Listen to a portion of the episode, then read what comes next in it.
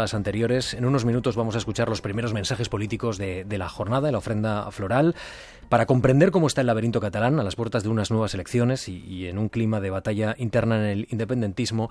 Hemos llamado a una persona que conoce muy bien su tierra y que ha defendido además los puentes entre Madrid y Barcelona con muchísima fuerza.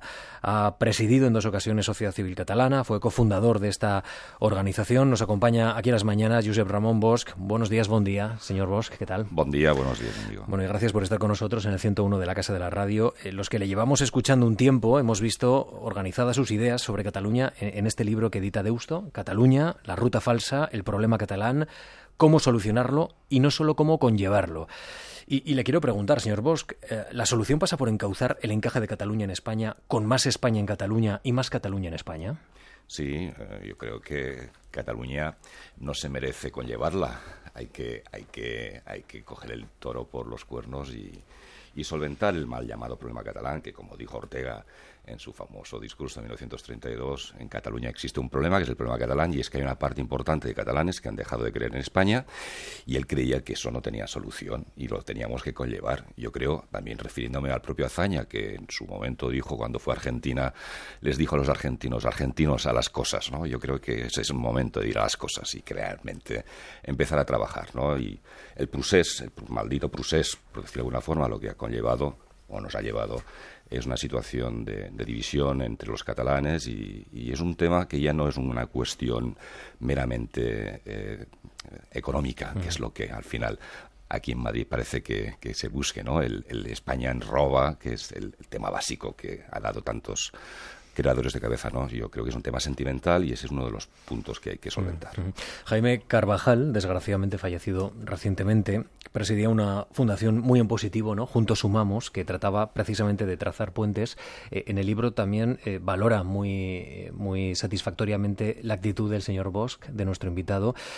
Hoy esa actitud, la de los puentes, ¿quién la está desarrollando? Entre, entre Madrid y Barcelona, si me permite esta dicotomía que, que igual es un poco falsa, ¿eh? pero entre Madrid y Barcelona, los empresarios y la sociedad civil, ¿quién, quién está trazando ese diálogo necesario? Sí, bueno, ya que usted, mentas a, a Jaime Carvajal, quiero, sí, quiero sí. hacer un breve apunte sobre, sobre el señor Carvajal, que ha sido lo que yo llamo un auténtico patriota, es decir, él era un señor de Madrid que se fue a Cataluña a trabajar y que lo primero que hizo fue aprender catalán y, y, y entender la cultura de, de, Cataluña, ¿no? Él ha sido un, un, gran hombre buscando, buscando puentes, ¿no? Desgraciadamente ha habido poca gente que, uh -huh. que, busque, que busque puentes. Mire, eh, en Cataluña, eh, desgraciadamente, no existe la famosa burguesía catalana. Lo que ha existido hasta la fecha han sido gente muy rica, que han jugado con fuego en el, en el famoso Prusés, ¿no? Y Cataluña yo creo que está dividida de tres formas muy distintas, que es para entrar un poco en materia uh -huh. cuál es el motivo y por qué estamos llegado hasta aquí, ¿no? La primera división, una división básicamente económica. Las clases más ricas, pudientes, son independentistas, ¿eh? y hay que ver cómo, por ejemplo, poblaciones como San Cugat o Mata de Pera, con la renta per cápita más alta, votan en las elecciones, sean las que sean, más de un 80% de su población partidos independentistas, mientras las poblaciones con la renta per cápita más pobre de Cataluña votan lo mal llamado partidos unionistas, y me hago referencia a Santa Coloma de Gramaneto uh -huh. o San Adrià. Luego hay una división geográfica, el interior y, el, y, y, y la costa, eh, la famosa broma de Tabarni y Tractoria, ¿no? que siempre es deleznable esos nombres, pero que es una realidad al menos constatable. Y hay una tercera división que para mí es terrible, tremenda, y que se está ahondando cada vez más, que es lo que yo llamo la división étnico-lingüística. Es decir, Cataluña está dividida en un 50% de catalanoparlantes y un 50% de castellanoparlantes, que tiene la lengua materna. De los 50% de los catalanoparlantes, más del 90% son independentistas, y en cambio los castellanoparlantes, ese 90% es eh, eso, unionista. ¿no? Y además las dos comunidades se informan a través de medios distintos. Uh -huh. ¿eh? Los catalanoparlantes a través de Cataluña Radio, Racuno, bueno, Dani que está aquí conoce perfectamente. Y estos dos mundos, dos mundos que, que van en paralelo, ¿no? Sí, y además que no tienen nada que ver, ¿no? Y cada vez están más distantes. Y, esa, esa, esa, división es cada vez más, más profunda, ¿no? Y de hecho, en mi análisis, yo soy catalano parlante, de hecho, apellidos catalanes, del interior de Cataluña, de un pueblo que se llama San Padó, que es, en fin, independentista no, yo creo lo siguiente, eh, yo soy un rara avis en, mi pueblo, que me quieren mucho y que además estoy vivo muy bien, ¿no? Pero ciertamente la división existe y eso es lo que hay que, hay que solventar, ¿no? Yo en mi teoría y lo que, y lo que proponemos es precisamente cómo solventar, ¿no? Y yo siempre digo que es la lengua y es el catalán, ¿no? Y lo que tenemos que hacer todos los que nos sentimos españoles es mimar esas diferencias y cuidarlas como propias. Y la lengua, en este caso, es el punto clave. Mm. Es verdad que el independentismo ha creado alrededor de una idea una política de muchos afectos y una política muy sentimental que ha permitido que muchas personas simpaticen y empaticen con esa idea muy rápido, ¿no? Y, en el otro lado, eh, usted descarta que, esto se haya producido, claro. Es decir, se ha hablado a los catalanes de ideas económicas, de ideas eh, judiciales o, del ámbito del derecho, pero no se ha planteado también un arraigo, un afecto. ¿Cómo se puede sentimentalizar, si me permite esta palabra también, las relaciones políticas entre, entre el gobierno central y el gobierno catalán, es decir, entre Cataluña y el resto del país? Bueno, no es una cuestión del gobierno, es una cuestión de, símbolos, ¿no? Yo vivo en la zona que antes le comentaba, que 30 kilómetros alrededor de donde yo vivo no existe ningún símbolo de España. Ya no digo una bandera, ningún símbolo. Y el castellano, es decir, no existe, es como una lengua absolutamente extranjera. Claro, cuando algo no existe, tú no lo puedes querer, por más que lo intentes, ¿no? Yo siempre hago referencia a una población muy relacionada personalmente conmigo, se llama Berga, es una población del interior de Cataluña, con capital de comarca, que fue además una, lo que se llama una ciudad traidora, butiflera, en la famosa guerra de sucesión, que en Cataluña sabéis que no se dice de sucesión, sino de secesión, ¿no? De 1714, pues fue una ciudad butiflera, es decir, apoyó al pretendiente Felipe. Luego fue una ciudad carlista eminentemente. Posteriormente fue una ciudad monárquica en la restauración. Fue una ciudad donde la liga de, de ganaba con mayorías absolutas. Luego fue una ciudad, lo que yo digo, franquista, ¿no? Porque la mayoría de sus chavales en edad militar huyeron por los Pirineos para luchar con las tropas franquistas, porque, aunque parezca mentira, hubo muchísimos catalanes con Franco, ¿no? Franco, además, fue dos veces a Berga recibido en loor de multitudes. Berga fue una ciudad, además, donde había mayorías absolutísimas de convergencia. Hoy, en Berga, gobierna con mayoría la CUP. Es... Eh, poco el gato pardo, es cambiarlo todo para no cambiar nada. Lo que sí ha habido es, pues eso, una falta de eh, relación de sentimiento en una ciudad como Berga y los bergadans, donde no ha habido prácticamente inmigración de fuera de Cataluña, donde no hay inmigración tampoco magrebí, es decir, se ha conservado siempre aquella población, pero lo que ha habido es una pérdida del relato de España de esos relatos afectivos. ¿no? ¿Y dónde se ha basado el relato independentista? En la construcción de un mundo feliz, en una república de culos, porque así lo llamaban, construíamos una república de culos, en lo que les decían, oiga, con la independencia lo tenemos a tocar, con un botoncito, seremos más ricos. ¿Y dónde lo han basado? En el tema lingüístico. Señor Vox, siguiendo esta, esta línea, la salida al laberinto está en la letra de la Constitución, pero también en su espíritu, eh, entiendo, ¿no? Eh, en lo que también estamos hablando, ¿qué reformas propone para acomodar esta realidad de la Cataluña de hoy a la España de hoy? Bueno, yo soy una persona, yo soy historiador de, formación y siempre me he fijado en, lo que fue la Constitución de Cádiz de 1812, ¿no? Yo creo que es eh, donde realmente nuestro reflejo, porque fue, fue la suma de voluntades realmente del pueblo que se organizó ante la defección precisamente del gobierno y del, y del Estado. ¿no? Y hay un personaje como, como, como él, eh, presidió las Cortes, eh, tuvo la teoría de lo que él llamaba el patriotismo dual, es decir, el hecho de, de, por sentirse catalán era su forma de sentirse eh, español, ¿no? Y eso es lo que, lo que defiendo a partir de ahí, que son palabras muy bonitas, hay que construir eso, un, un, relato afectivo, ¿no?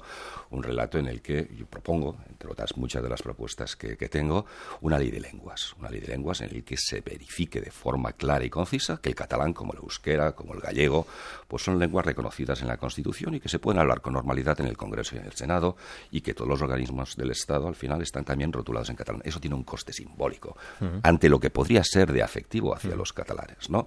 Luego hay muchas otras propuestas que hago, ¿no? Es decir, nosotros, yo creo que lo que hay que hacer es una auténtica bicapitalidad de, España. Es decir, Barcelona, ciudad en este momento en franca decadencia. En franca decadencia. Es decir, el eje hasta ahora Barcelona-Madrid ha cambiado de forma total y hay un eje Lisboa-Barcelona-Valencia. De hecho, aquí los valencianos son los grandes beneficiados, no solamente porque la Caixa, en fin, eh, vaya, vaya, el resultado de Caixa y Bankia vaya a parar allí, sino porque como siempre los valencianos en momentos de decadencia catalana, ya pasó en la época de los Borgia, pues aprovechan, muy bien hecho, ¿no? Y en este momento Barcelona y Cataluña están en una franca decadencia. Yo propongo una auténtica bicapitalidad en la que de una puñetera vez entre todos entendamos que el Senado tiene que hacer una reforma y por qué no tiene que estar el Senado en Barcelona como auténtica capital de, España, ¿no?